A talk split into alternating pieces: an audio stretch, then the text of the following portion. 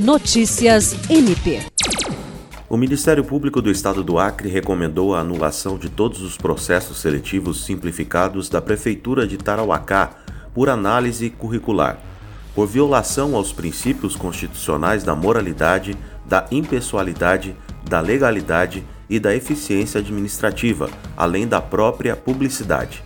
O promotor de justiça Júlio César de Medeiros instaurou um procedimento visando apurar os atos de improbidade administrativa pela atual gestão municipal, que não convocou os candidatos remanescentes do concurso público número 002/2019 e posteriormente abriu processos simplificados após o vencimento do certame. De acordo com o promotor, inúmeras reclamações foram registradas na Promotoria de Justiça Civil de Tarauacá, destacando a eventual classificação injustificada, além de notícias de candidatos aprovados com suposto grau de parentesco ou que já possuem vínculo com a administração pública municipal. William Crespo, para a Agência de Notícias do Ministério Público do Estado do Acre.